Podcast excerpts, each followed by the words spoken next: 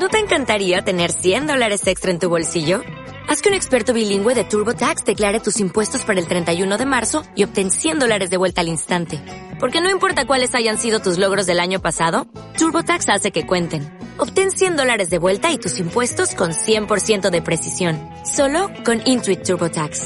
Debes declarar para el 31 de marzo. Crédito solo aplicable al costo de la presentación federal con TurboTax Full Service. Oferta sujeta a cambios o cancelación en cualquier momento.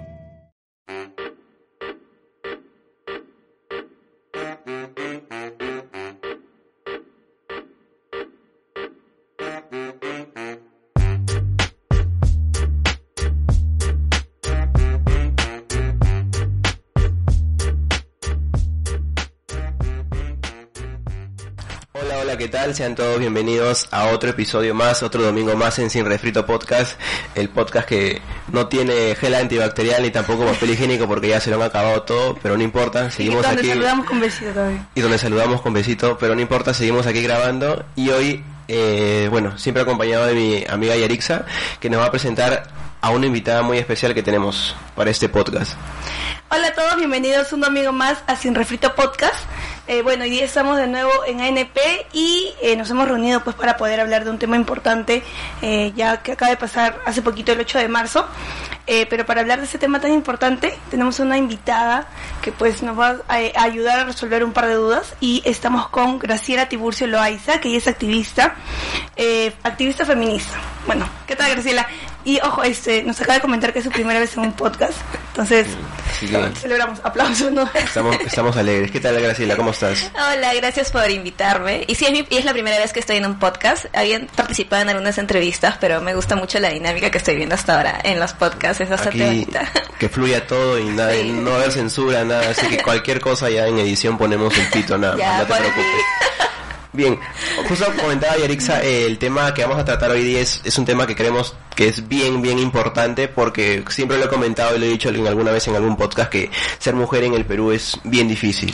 Y estamos eh, celebrando, o bueno, celebramos ya lo que fue el 8 de marzo, el Día Internacional eh, de la Mujer, ¿no? Entonces, lo que quiero, mm, primera pregunta tal vez sería, eh, el, ¿por, qué es, ¿Por qué es importante el 8 de marzo? ¿no? Tú que eres activista feminista y que siempre estás ahí representando a las mujeres, ¿por qué es importante? Porque tal vez algunas personas y los más jóvenes no todavía no tienen un poco la noción del el por qué es tan representativo el 8 de marzo y más aquí en el Perú.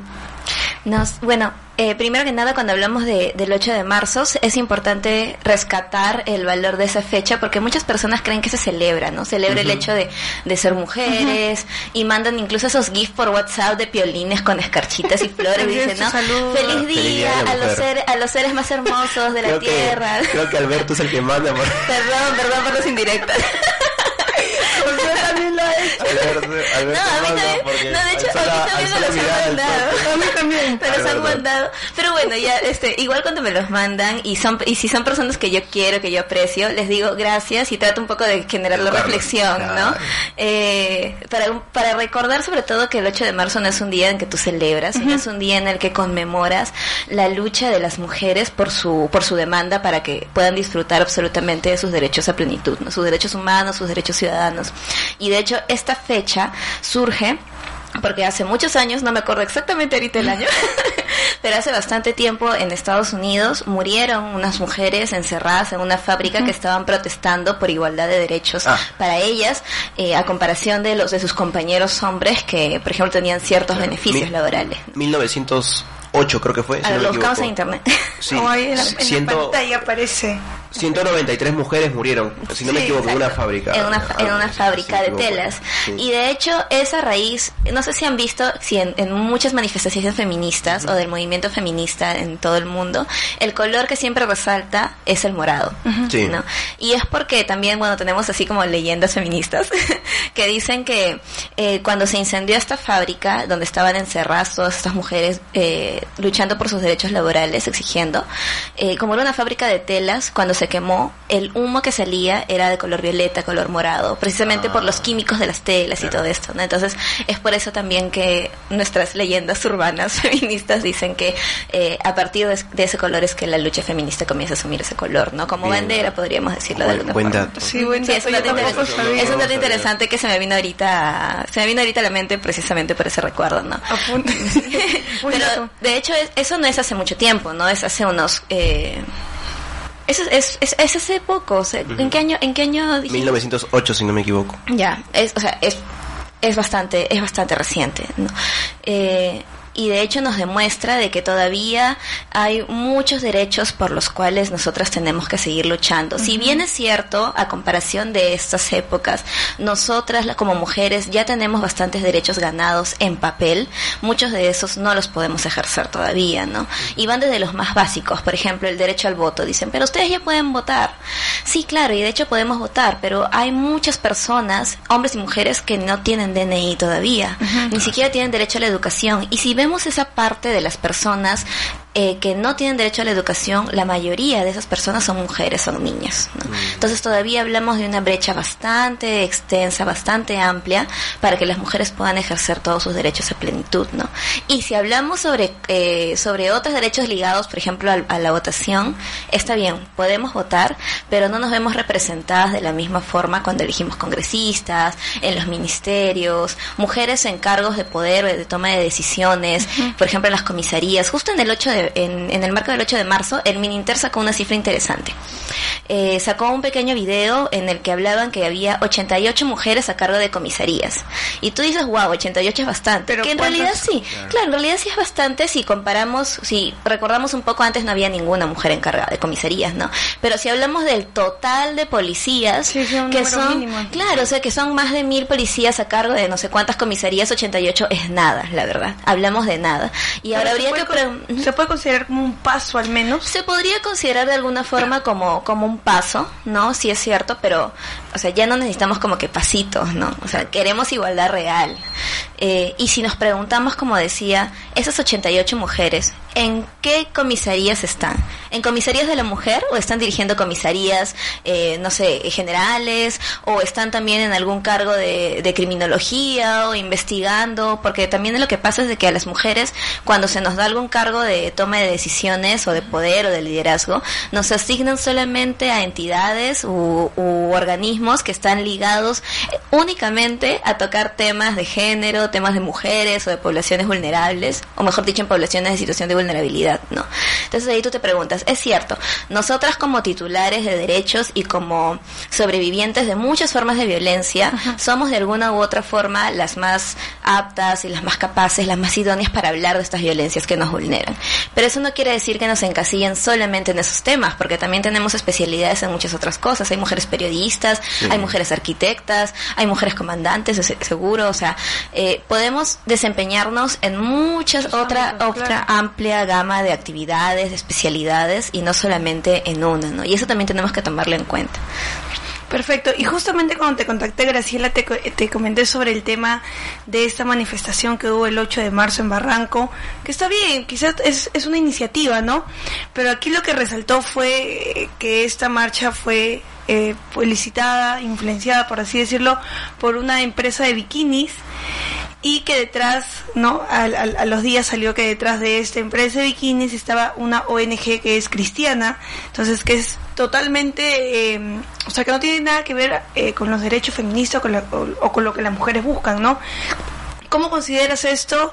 ¿Crees que fue una buena iniciativa? ¿Falló?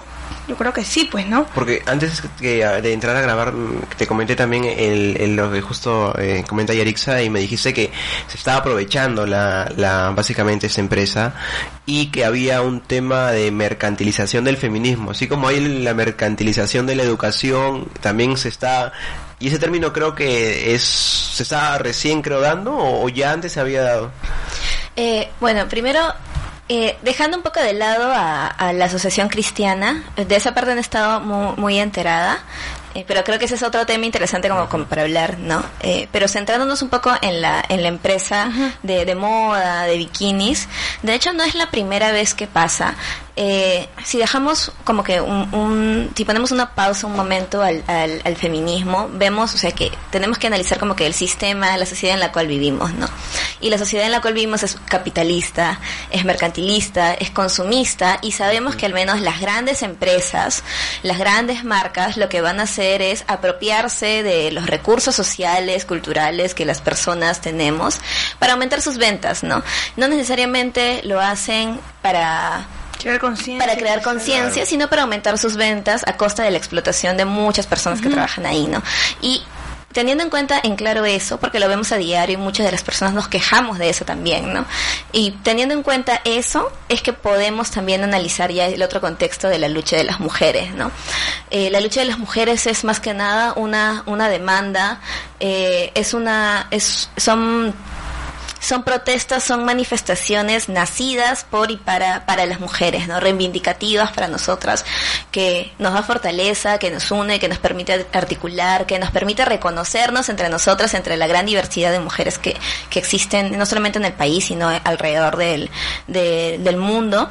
Pero y a la par vemos y ahí, y ahí es importante porque hablamos de feminismo interseccional, ¿no? Que el feminismo no puede andar solo, sino que el feminismo tiene que ser analizado, conversado y debatido desde las otras violencias que como sociedad nos aquejan, ¿no? Y una de esas es el sistema capitalista, que vemos que usa mucho el mercantilismo y se apropia también de la lucha de las mujeres, ¿no? Creo que se han dado cuenta que hay como que un, buen negocio ahí, ¿no? Hoy claro. Limpio mi imagen. Y lo ponen como si estuviese de moda, ¿no? Es como que la lucha de las mujeres está de moda. Y cuando hablamos de moda es como que está ahorita, ahorita es popular y, después y después ya se va. y, le, y le pones un mensaje bastante superfluo, ¿no? Cuando en realidad la lucha de las mujeres no es que esté de moda ahorita, o sea, la lucha de las mujeres siempre tiene que estar presente y no es una moda, o sea, son demandas por derechos, por vidas dignas, ¿no? Porque si no lo demandamos nosotras, ¿quién más quién más va quién más va a luchar por esos derechos? ¿no? O sea, si nosotros podemos ahorita de alguna u otra forma vivir más tranquilas que antes, es por otras mujeres que han muerto años atrás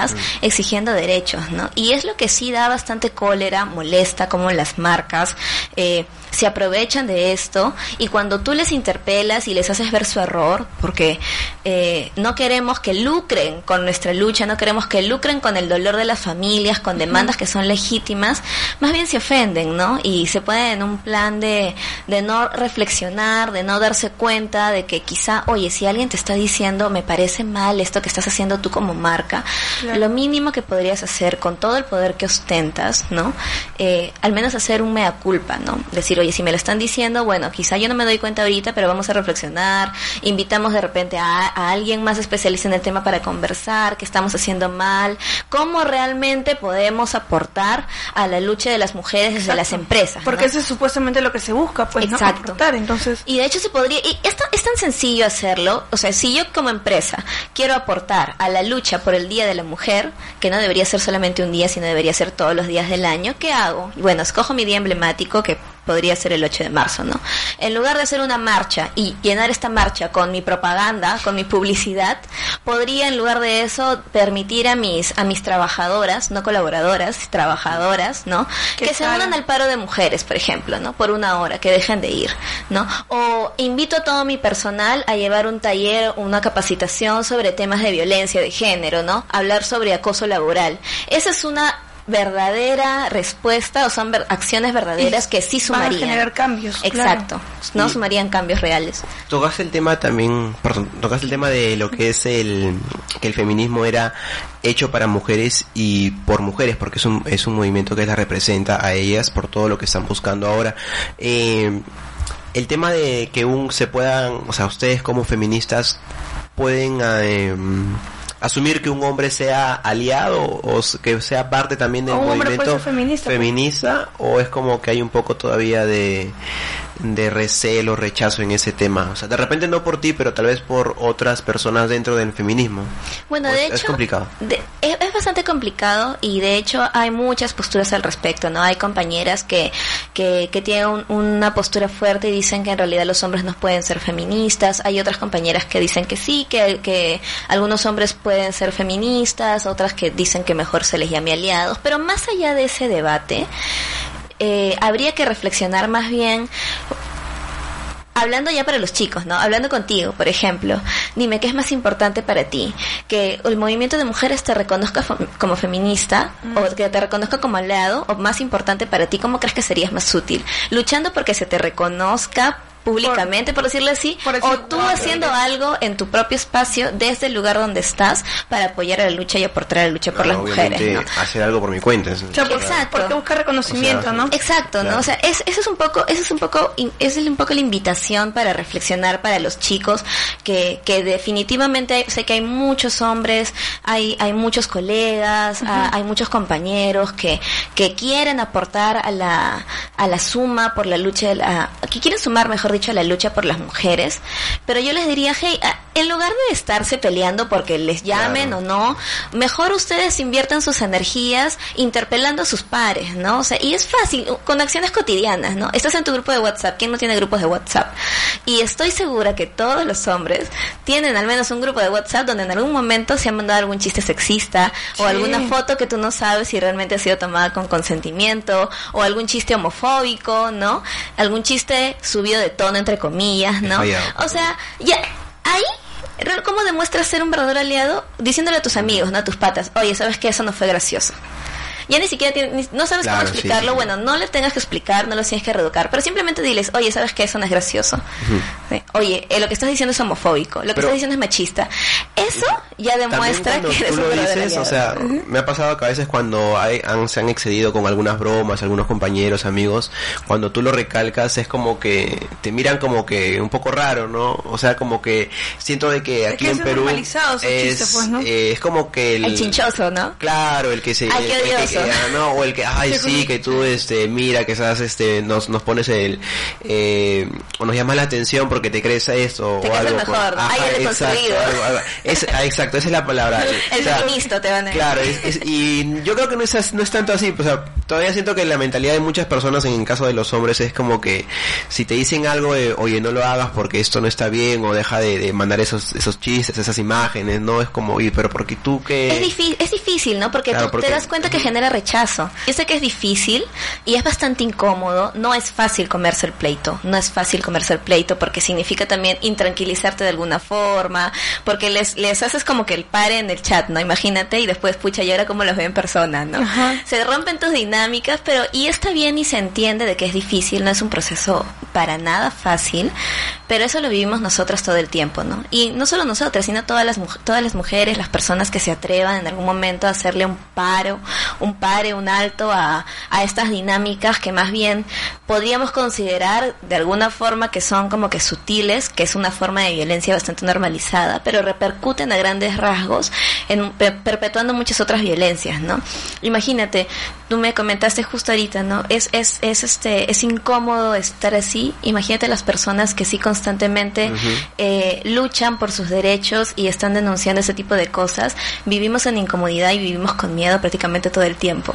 Ay, ojo, no es que tampoco es que sea, sea alguien que me crea es perfecto o que nunca ha hecho ese tipo de comentarios, porque de repente escuchan y me, van a decir, oye, pero tú en, algún momento, claro, pues, o sea, yo sí soy consciente de que en algún momento por mi inexperiencia o inmadurez, eh, habré también dicho algún comentario eh, sexista o, homofóbico, qué sé yo, ¿no? Y ni que se han dado cuenta, ¿no? Pero ahora con toda la información que hay y todo lo que podemos ver, eh, es importante que también empiece el cambio por nosotros, ¿no? O sea, por nosotros mismos y como tú dices, de construir lo que se ha formado como sociedad, eh, el hombre en la sociedad peruana, ¿no? De que tiene que ser superior a la mujer, de que no se puede dejar vencer por la mujer, de que tiene que em, tener a una o dos chicas ahí, ¿no? O sea, hay que deconstruir esa parte.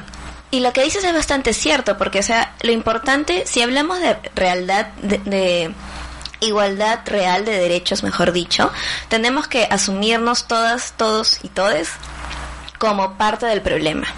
¿Qué significa ser parte del problema? Un ejemplo, decimos Perú país de violadores y mm. muchos chicos saltan y dicen, oye, pero yo no soy violador, no, porque mi papá no es violador. Y es cierto, de repente tu papá, tú, tu hermana, mi amigo, no ha violado, felizmente pero de alguna u otra forma sí han podido hacer en algún momento de sus vidas algún ejercer algún tipo de violencia hacia la mujer, ¿no? Podemos hablar de acoso o de repente no toma en cuenta la participación de alguna chica en el espacio donde él estaba y no solo ellos, sino también nosotras, ¿no? Incluso yo, por ejemplo, yo no tengo muy interiorizada, sé que mi especialidad no es, por ejemplo, la lucha antirracista. Entonces siempre trato de estar en constante comunicación y contacto para eh, para también darme cuenta de las compañeras que son de la comunidad afroperuana y que tienen más interiorizado la lucha antirracista, ¿no? De, de quizá posibles comentarios que yo todavía no me doy cuenta eh, que pueden de alguna u otra forma ser considerados racistas o discriminadores hacia personas que tienen otra identidad étnica. ¿No? Entonces, asumamos eso. Es doloroso asumirse como parte del problema, pero estamos en una sociedad donde todas y todos en algún momento hemos reproducido violencia de diferente tipo, de diferente grado. Y ahora que, ya hablamos de violencia y todo esto, eh, ¿qué significa ser mujer acá en Perú? Wow, qué complejo. Sí, sí. Como, o, sea, hasta a mí me toca un poco la pregunta. Yo creo que sí. Para mí significa mujer son sobrevivientes y es ser una resistencia, es, es resistir diariamente, ¿no? Lo que llamamos resiliencia. Exacto. A mí me gusta mucho el término resiliencia porque te, te interpela directamente y no te hace no te porque muchas veces cuando las personas piensan en mujeres que han sido o que han pasado por un episodio de violencia o por etapas largas de violencia las asumen como víctimas. Y el ser víctima te marca eternamente no eh, y el y el que la identifiques a esta persona como víctima al, instantáneamente crees que tienes que tener lástima, que es una persona vulnerable, como si no es que sea una persona vulnerable porque haya nacido así, sino que está ha estado en una situación de vulnerabilidad que le ha hecho propensa a sufrir de repente este tipo de violencia, ¿no? A mí me gusta más que no, hablar tanto de víctimas, sino hablar de mujeres sobrevivientes, ¿no? Porque han tenido la fuerza suficiente como para poder continuar sus vidas, sus proyectos, poder salir eh, de estas etapas, de estos episodios bastante bastante duros que marcan que de hecho sí marcan, pero esa marca, esa huella de violencia no las define, ¿no?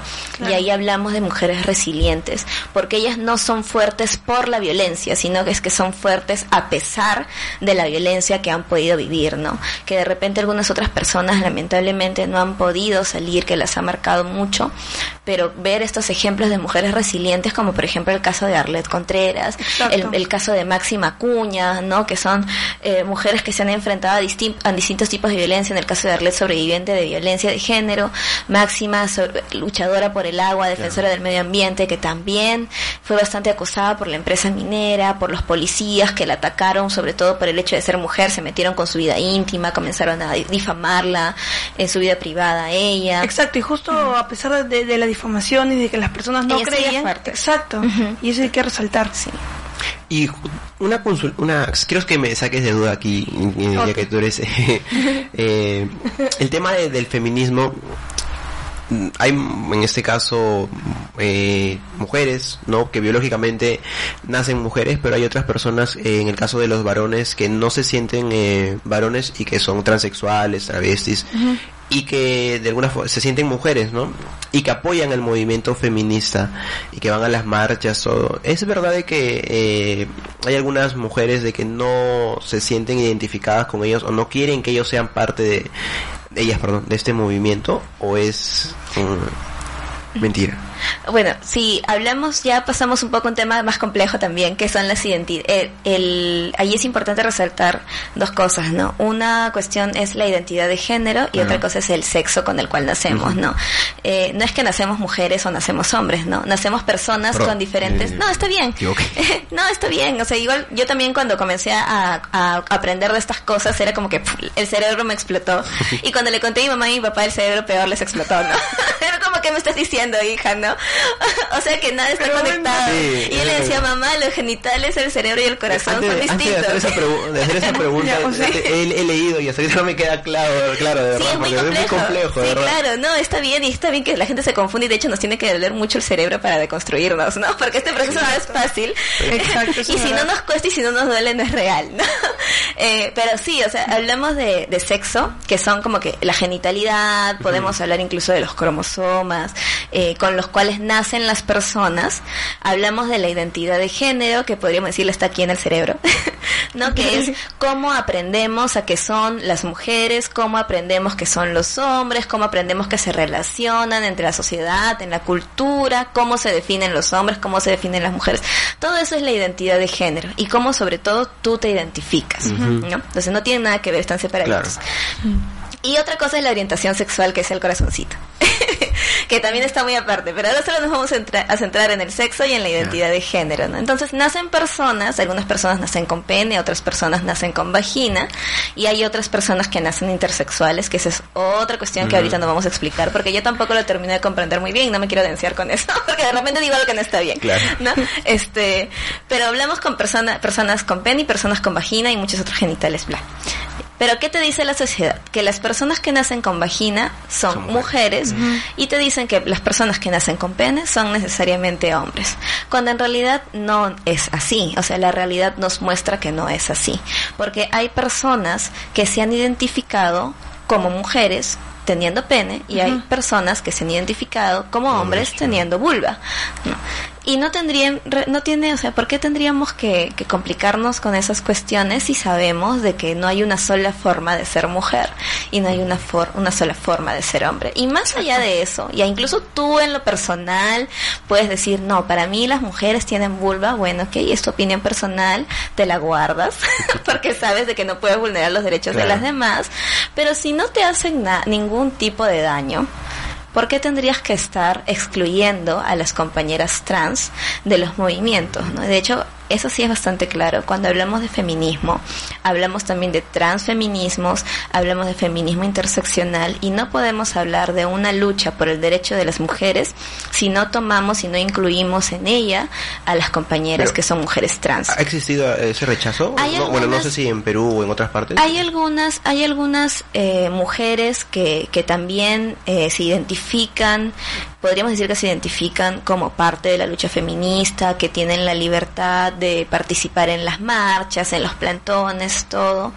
Sin embargo, a pesar de, de, de esa de, de esa cercanía que ellas visibilizan por parte del movimiento de lucha de las mujeres, todavía sí excluyen a las compañeras, a las compañeras trans, ¿no? Que es lamentable, que, que, que es que a mí personalmente me apena un montón, porque de hecho las compañeras trans, las mujeres trans, incluso tienen menos esperanza de vida que nosotras, las Exacto. mujeres cisgénero, ¿no? Cuando hablamos de mujeres cisgénero somos personas que hemos nacido con vulva y que nos hemos identificado como mujeres, ¿no? Entonces nuestra identidad social y cultural está acorde de alguna forma a la genitalidad con la que nacimos, ¿no? Por eso es que las otras compañeras son mujeres trans también, ¿no?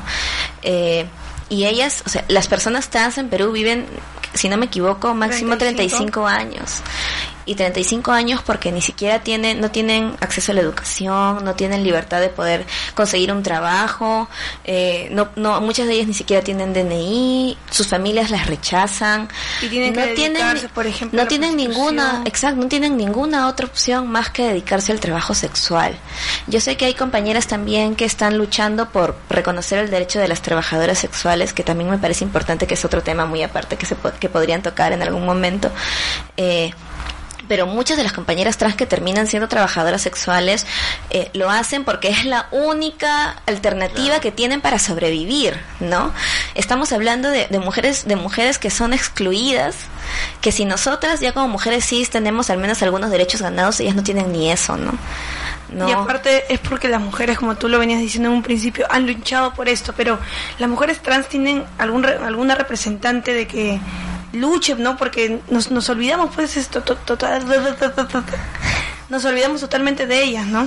Claro, y de, de hecho hay, en Perú eh, hay bastantes organizaciones de mujeres trans. ¿no? En Lima está Féminas, eh, con la compañera Leila Huerta, que seguro le encantaría venir también a conversar.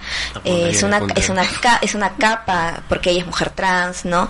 Eh, hace poco también ha, se ha postulado Gaela Cari al Congreso, que fue la primera candidata trans y encima fue una candidata trans indígena. Y también al Congreso se postuló, ¿te acuerdas? Ángela Villón. Ángela Villón, que también es una trabajadora, sexual. Ángela Villón, que también es una trabajadora sexual. Hace años de la universidad. Le hicimos un reportaje a ella.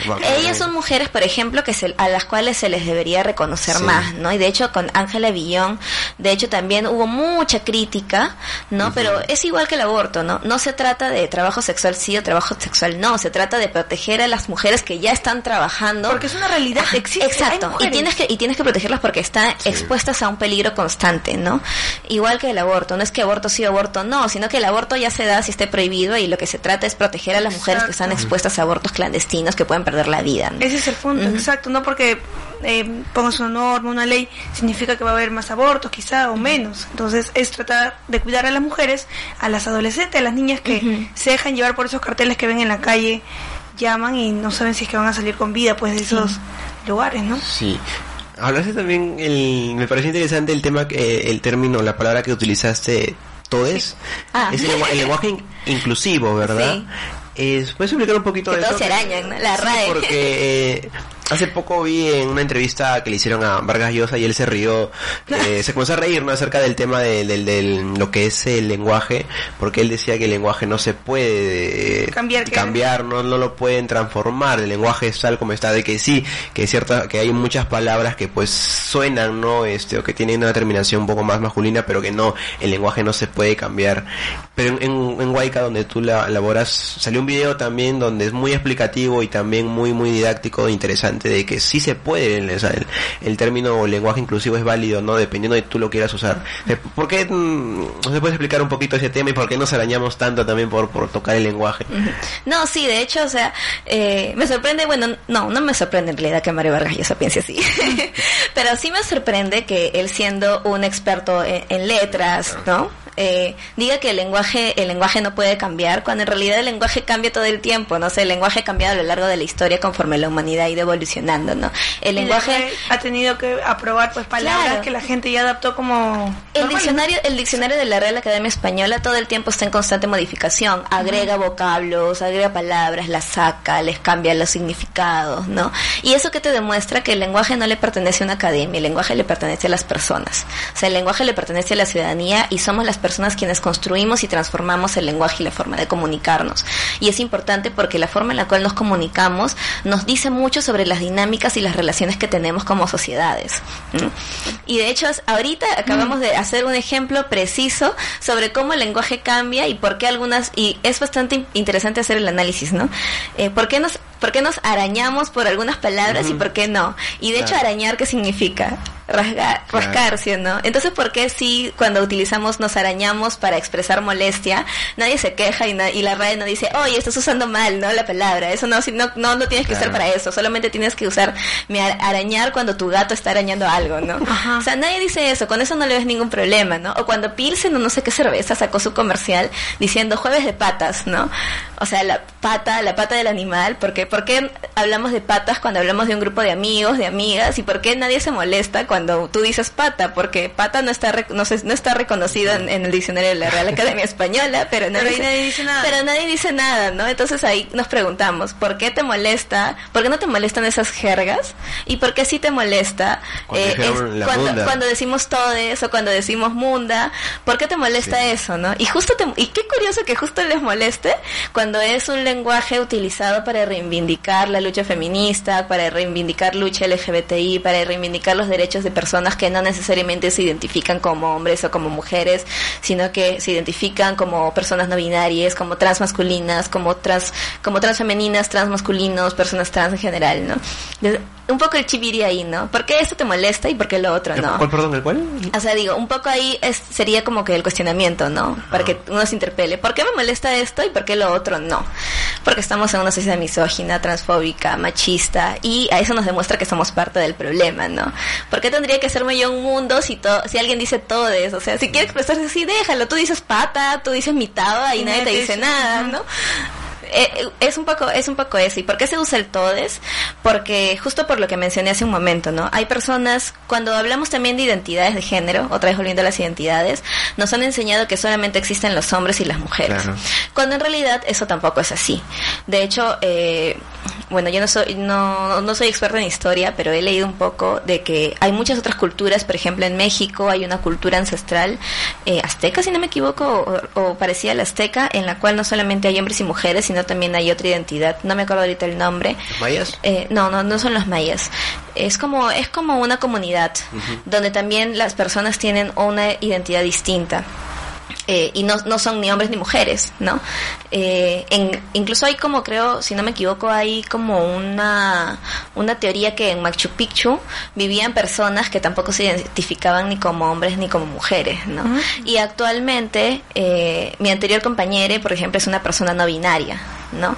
Pero y a, y a las personas no binarias prefieren utilizar el eye, el todes, porque la e, la e es por decirlo así como un, una letra neutra, ¿no? Bueno, claro. el español es bastante binario, ¿no? O sea, tenemos todas y todes. El inglés no, el inglés te permite de alguna forma no, no encasillar las palabras en un género, ¿no? Por ejemplo dicen the ball y es Claro. the ball, en cambio que es la pelota, ¿no? El carro. A todo le asignamos un género y, y una forma de resistir ante este sistema que nos impone esa, ese lenguaje binario también desde nuestro idioma es poder usar el AE, ¿no? Como, como un símbolo neutro. O la X. O la X también, ¿no? Yo para escribir uso la X y para hablar uso la E, ¿no? Eh, y y digo hola, hola a todos o a todas, ¿no? A veces yo no digo a todos porque me cansa, ¿no? Porque es muy largo. Y, y a los hombres siempre se les nombra, ¿no? Entonces un ratito que no se les nombra no se van a morir, ¿no? Entonces solamente digo todas y todos, ¿no? Pero hoy dije todos porque dije, bueno, de repente hay público masculino y para, para que no me rechacen desde un inicio, voy a decir No, pero acá todos. nos escuchan, nos escuchan. Eso iba a decir, eso me lo sí, pero es que- para que no se sientan ofendidos. No, pero acá nos escuchan, es que yo le digo a Yerixa cuando presenta el podcast, le digo que, o sea, nos escuchan de varios países, ¿no? Por ejemplo, el- tocamos el tema hace poco de lo que es la, el, la, ¿cómo Va, se fue? va a empezar, ¿eh? Este, la, ah, ¿cómo se llama el, el podcast de, de feminismo? No me acuerdo el nombre del, del grupo. Es, ah, las tesis se llamaban. Sí. Ya, y este, por ejemplo, esos, esos, ese, ese tema lo escucharon bastante en Chile, en Argentina. Ah, wow. Y ella no cree, pues, porque ella no revisa el correo donde están las estadísticas, pues, ¿no? Entonces yo sí reviso mensualmente, pues, o periódicamente, semanalmente, perdón, y ella no cree, pues, no, pero sí, no importa, acá puedes hablar eh, como mejor te sientas, Ah, ¿no? entonces, nadie te va a censurar. Como, es un público internacional, aprove- aprovechen a hacer mi cherry. Normal, normal, No, no, lánzala, sí, es que, me- es que mencionaste, mencionaron justo lo de Huayca y bueno, Huayca es un medio comunitario en el cual yo me eje- eh, trabajo como periodista, ¿no? Eh, yo, estu- yo estudié periodismo y en Huayca eh, pueden buscar- universidad? Es de Bausati Mesa. Bausati Mesa. Soy de la Universidad Jaime Los tres somos bausatinos. Claro. Los tres somos bausatinos, qué bacán. Bueno, las tres. Huayca, ya, Sí. bueno, sí, eh, ya. Eh, pues, so- so- somos un medio comunitario. El año pasado ganamos el Premio Nacional de Periodismo y Derechos Humanos. Sí. Así que trabajamos eh, sobre todo temas relacionados a derechos sociales, derechos humanos, eh, lucha laboral, todo lo que los grandes medios concentrados no te presentan, nosotros te lo vamos Sí. a presentar. Bien. y en uno de esos programas es Warmis, pues. ¿no? Sí. Y ahora justo que estamos hablando de todo este tema, eh, me saltó la duda, por ejemplo, eh, alguien, una mujer, por ejemplo, ¿cómo se vuelve feminista? O sea, tiene que ir a charlas, a clases, salir a marchar. ¿Cómo es, no? Si es que alguien está escuchando y se interesó por todos estos temas también quiere luchar por los derechos de las mujeres, ¿no? Yo considero que de alguna forma todas somos feministas. Desde el primer momento en el cual eh, recordando recordándome a mí, ¿no? Por ejemplo, de niñita que a veces eh, llegaba una visita, la- re- recuerdo mucho, mi mamá se ríe, me dice, desde chiquita eras así, no nos habíamos dado cuenta. que mi abuelita servía la comi mi abuelita servía Ay, la no. comida y le servía más a mis primos y me servía menos a mí. Y yo le decía, pasa, no yo le decía, ¿por, qué le sirves más a ellos y menos a mí? Y me decía, porque tú, porque los hombres tienen el estómago más grande sí. y comen más, en cambio No. tú comes menos. Y yo le digo, ya, pero yo, yo tenía así 7, 6 años y le decía, ya, pero yo puedo comer menos, pero nos tienes que servir igual y si luego ellos quieren más, pues les aumenta. Claro. no, pero ¿por qué me sirves menos a mí? Entonces, esas cositas que pueden parecer graciosas, anecdóticas en ese momento, de cuando ya estás creciendo, te das cuenta de que cuestionarse todo, todo, incluso esos pequeños detalles te llevan a, a preguntarte sobre las diferencias más macro, ¿no? Y desde ese momento tú ya estás ejerciendo el feminismo. O sea, una, desde la primera vez que tú ves una situación de desigualdad injusta y tú no te puedes callar ante eso y alzas tu voz, ya estás haciendo feminismo.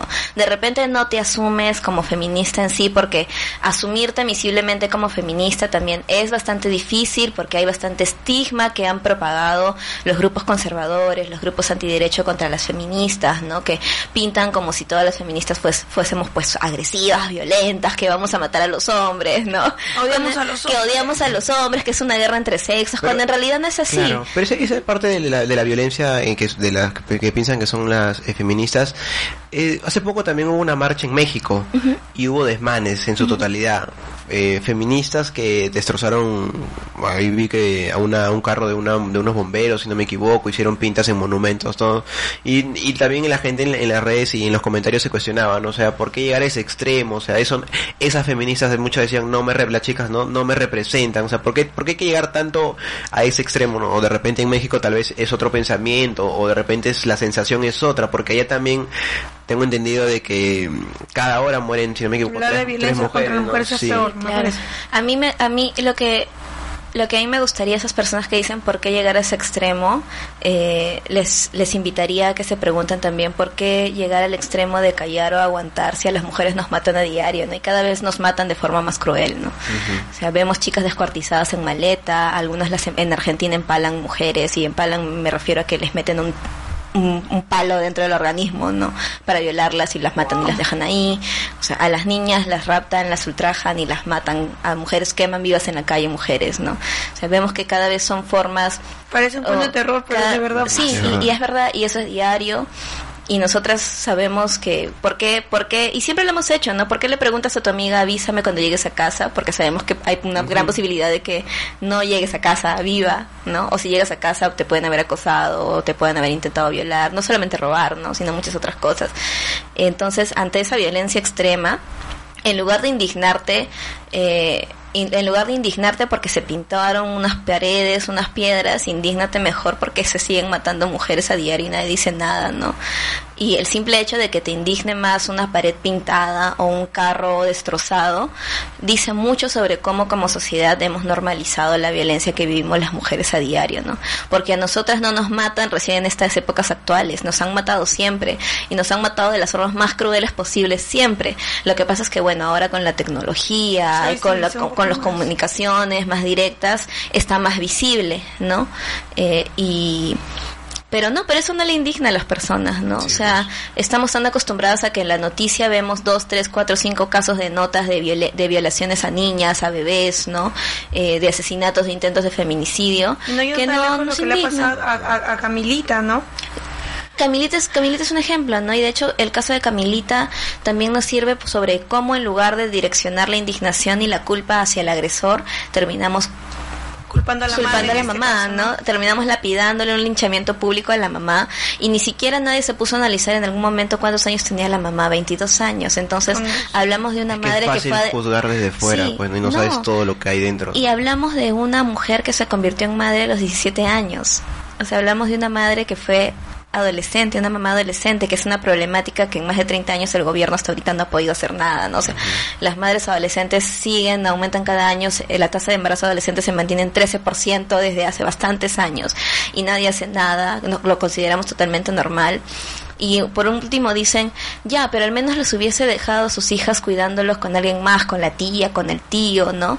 Y así le hubiese, ya pudo de alguna forma ella quizá dejar con alguien más a sus hijas, al cuidado de alguien más, y si la violaba el tío, el abuelo, el papá, el sobrino, ¿no? Eh, También iba a ser culpa de la mamá. O sea, no, nunca. La madre fue negligente, sí, porque los padres, las madres eh, son, tienen que ser responsables, sí, pero ella pudo ser negligente en cómo cuidaba a sus hijas, pero eso no la hace culpable de lo que le haya pasado, porque esa niña pudo ser violentada dentro o fuera de casa, estando o no con su mamá, ¿no? No la hace culpable, pero la hace responsable en parte, ¿no? Sí, claro. cuidado. Eh, fue, claro, o sea, como, como madre fue, fue negligente, pero no simplemente es decir, ay, fuiste irresponsable, sino es también analizar, analizar el contexto, ¿no? O sea, ella pudo haber ido a trabajar o pudo haberse ido a, a- a- a salir con sus amigas o de fiesta que tiene todo el derecho, pero también cómo podemos exigir como si todos tuviésemos la misma condición, ¿no? Es como que sí. ya se pueda, pero ¿qué soporte o qué redes de soporte tiene ella para confiar en otros adultos o que cuiden a sus hijas, ¿no? No todas, no todas las familias tienen el suficiente dinero para contratar personas que cuiden a sus hijos, ¿no? Hablamos y criticamos como si todos tuviésemos la misma situación económica, los mismos derechos, como si nunca nosotros nuestros padres nos hubiesen dejado aunque sea una o un par de horas solos por irse a algún otro lado. Por ¿no? eso mismo, ¿en qué casos, eh, o sea, similares a esto, se ha juzgado a la mamá o a los padres en vez de irse de frente con, con la persona que ha, en este caso violó, ¿no? Y aquí también tiene que ver mucho, mucho este, los medios, porque vi varios de que levantaron la- las noticias por el lado de, de la mamá, ¿no? Como diciendo yo soy culpable, sí, yo me fui, o, o prefirió irse a tomar en vez de cuidar a sus hijas, y eso también alimentó pues la el enojo de la sociedad ante la mujer que la quisieron hasta pegar, me parece, en el velorio de la Sí, niña. la, ¿no? casi la linchan a la señora. Es que No, también esa forma de hacer periodismo no es válida. Eso no es periodismo para claro, mí, ¿no? ¿no? O sea, Entonces, totalmente repudiable lo que hicieron Sí. los medios y otra vez vemos cómo los medios tradicionales trabajan mal desde el periodismo. si, si tú fueras reportero, y yo no, no sé si yo fuera reportero, no iría a meterle el micro a la, a la madre sabiendo todo lo que está pasando. Y hay varios que sí han- y están ahí esperándola que, que salga. Y Por todo una eso. declaración, ¿no? Y- Sí. Y, y encima buscan declaraciones estúpidas, de verdad. Disculpen la palabra. Pero es no, que no. de verdad da mucha cólera porque ves todo el dolor, está están en llanto y tú vas y preguntas, ¿cómo está señora? no? ¿Cómo se siente? Sí, se quiere responder. Es responsable que- usted. que indolentes, de verdad, la, la- búsqueda de primicia nos ha vuelto a las personas que trabajamos en periodismo bastante indolentes, Sí. ¿no? Y creemos que la PEPA significa vulnerar el derecho a la Sí. dignidad, el respeto de la, a la dignidad de las demás personas, ¿no? Eso no es así.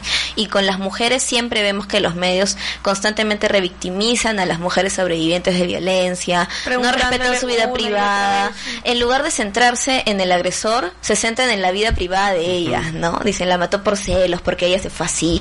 Vi un titular hace un poco que decía, fue una fiesta y nunca regresó a su casa. El trome, ¿no? sí, fue- creo que fue del Trome o del Ojo o de alguno de esos periódicos que son bastante sensacionalistas y morbosos. ¿no? O sea, y- y- imagínate, ¿no? Tú ves, y ahí te demuestra una vez más cómo los medios de comunicación perpetúan socialmente estas violencias, cómo generan, también hablamos de, de los medios de comunicación como perpetradores de violencia, ¿no? O sea, eso tenemos que tenerlo bastante en cuenta. Desde el periodismo tenemos que ser bastante críticos porque sabemos que nosotras, nosotros como profesionales de periodismo, formamos opinión pública, calamos en el imaginario social de las personas y no podemos darle información que esté mal trabajada, información que esté sesgada, información que no sea veraz y sobre todo información que no tome en cuenta los contextos sociales de los casos que vamos a presentar, ¿no? Claro. El periodismo siempre y cuando es, bueno, si lo decía Hildebrand, es una misión, ¿no? Una misión de, de informar, pero informar de una manera eh, correcta sin traspasar también un El poco lo que es la, ética, ¿no? Del- de, las personas y también levantar por ahí lo- eh, la noticia por lo que es el morbo. ¿Alguna otra pregunta, Yari, que tengas? Ya, este, justamente para terminar, eh, desde el Congreso, con este nuevo Congreso ya que, que se, ha- se implementa, ya se pone a trabajar en unos días, eh, se han tomado algunos temas que son prioridad, pero eh, la violencia contra la mujer se, se, se está tocando como uno de los temas principales en este Congreso. O sea, bueno, tenemos a Arlette Contreras, que obviamente ella va a trabajar, pero ¿se- ¿se habrá un cambio en este también en este corto periodo de este nuevo Congreso? Bueno, primero hay que tener en cuenta que este Congreso tiene un año para, para trabajar, entonces tampoco tenemos que ser conscientes de que no podemos esperar un como que grandes cambios sociales o políticas desde el Congreso, ¿no? Eh, yo más bien animaría a, al- a las compañeras que han sido elegidas congresistas, no no solo Arlet, también está, eh, por ejemplo, Rocío Silva Santisteban del Frente Amplio, que ella es no solamente feminista, sino que es defensora de derechos humanos, ¿no?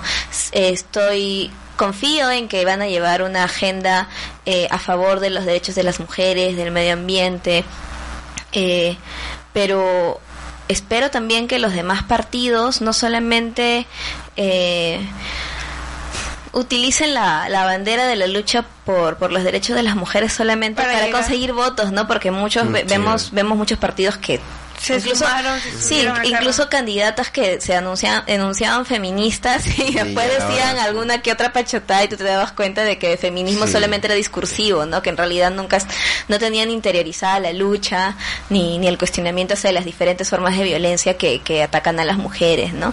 Eh, pero yo veo sí una agenda, por, por lo que he estado revisando un poco, veo una agenda bastante fuerte. Eh, espero que al menos en este año que se tiene de Congreso se tome al menos, eh, todavía se siga defendiendo, porque creo que se va a tener que seguir defendiendo lo que es la, el enfoque de género en la educación, porque de hecho hay muchos proyectos pendientes que dejó el anterior Congreso que están en contra de, de- del enfoque de género, de la otro- educación otro sexual integral. Ese es otro podcast, ¿no? Un podcast de dos horas. Sí, para poder explicar todo. Pero eh, yo más que nada creo que este congreso se tendría que centrar en, en temas muy puntuales, ¿no? Dos, tres temas muy puntuales no respecto a los derechos de las mujeres, sí. Y también más bien ya hay que comenzar a pensar en candidatas, ver agendas, ver temas para el próximo congreso que es de cinco años, ¿no? Se nos van cinco años de gobierno que para mí han sido catastróficos en general por la coyuntura, por un congreso que no dejaba eh, implementar Avanzar. Políticas públicas, perdimos a un presidente que renunció indultando a, un sentenciado por delitos contra derechos humanos, no a Fujimori. Eh, hemos tenido bastantes manifestaciones sociales en, en torno a eso y encima ahora viene el coronavirus. que, que, que me pre- que me pregunto si, si el Congreso va a sesionar, ¿no? Porque son 130. ¿No? Estamos contagiados con coronavirus ahí, pero pero pero si no los ponen en cuarentena en el mismo Congreso, pues, ¿no? Ya. Ay, y si, y si hacen algo salió. feo, más fácil quemarlos a todos ahí en el Por el Congreso. coronavirus no ha podido viajar, pero ha podido venir. pero es verdad, porque no iba a venir este sábado. pues. Sí, pues verdad. y de pronto le dije, le dije a Yaritza, oye, pero creo que se va a cancelar mi vuelo. canceló. pero no era, no era necesario. Hay que agradecerle al coronavirus mi presencia aquí. No, pero si, si no hubiera sido por eso, no hubiera salido este podcast. Bueno, Ah, también hay, que, hay que verlo por ese lado también. Claro, pues. todo pasa por algo. Claro, pues. No, y además, en- entre broma y broma del coronavirus, o sea, entiendo que nos dé, en- entiendo que nos dé temor porque es un virus nuevo, ¿no? Y todo lo nuevo da No, temor. pero no se puede acabar los geles. pues, No, los pero, geles, pero no, pues. no, no, claro, no hay que estar en paranoia, ¿no? O sea, dejemos macro de, de geles, Fosse yo he visto toda la gente que está ahí en Sí. fila, y se va a contagiar peor. cálmense pues. con el papel higiénico, Sí, pues, por por favor, por favor. Yo, yo me iba a farmacias para buscar mi gel, mi jabón y no hay. No hay. Me buscar otra cosa, pero de paso buscó este. No, yo por si acaso compré un rollito para mi casa. Dije, a bien, ver, se si le acaban todo, ya no vamos a No, tener. pero no hay, ¿verdad? Cualquier otra cosa me voy a ir a buscar a la farmacia, Elisa, ¿qué pasa? Y más allá de eso, recordar, o sea, de que tenemos en el Perú altas, a- o sea, altos índices de tuberculosis. La tuberculosis tiene un montón de personas contagiadas. Por mi casa todavía hay zonas. Yo vivo en Villa María. Por mi casa todavía hay un montón de zonas de niñas, niños que tienen tuberculosis y nunca he visto campañas tan grandes para prevenir la tuberculosis. El dengue mismo. El dengue también tiene más de 3.000 personas infectadas. Hay un montón de personas que han muerto por dengue y no, o sea, y no, el gobierno no genera medidas tan... Pero la ministra en- dijo que está bien el dengue ya estaba eh, ¿no? hace años, así que no, no vengan a Sí, decir lo han normalizado, ¿no? Sí. Pero si todo el tiempo me mueren de Ah, dengue, pues ¿por qué van a hacer algo nuevo? ¿no?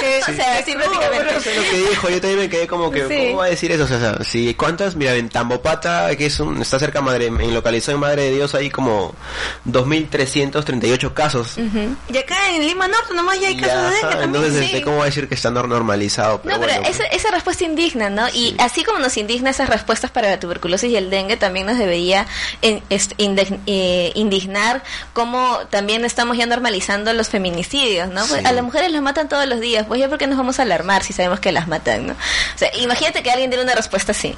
O sea, no, o sea, la- hay tienes como mujeres tenemos más probabilidades de ser acosadas en la calle de que de que nos dé coronavirus, ¿no? O sea, tenemos más tengo más probabilidades de que saliendo de la ANP radio me mate un acosador Sí. o me pase algo o de que nunca regrese a casa a que me dé coronavirus.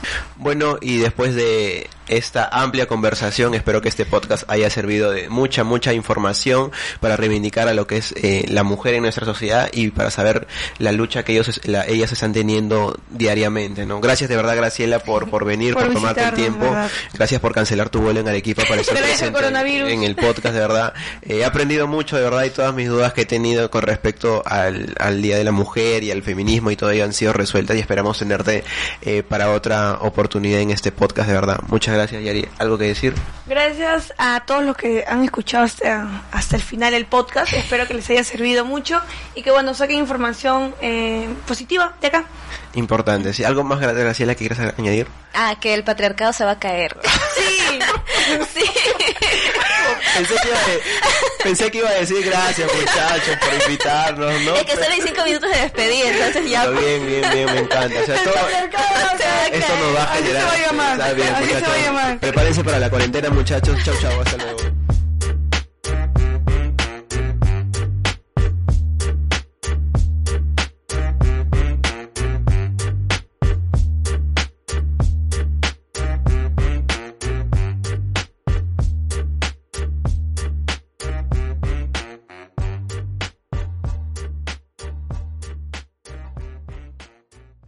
As a new Western Union customer, you can enjoy a $0 transfer fee on your first international online money transfer. Send money to your family and friends back home the fast, easy, and reliable way. Visit westernunion.com or download our app today to get started, and your first transfer fee is on us. FX gains apply, not available for credit cards and transfers to Cuba. Services offered by Western Union Financial Services Inc. and MLS 906983 or Western Union International Services LLC and MLS 906985.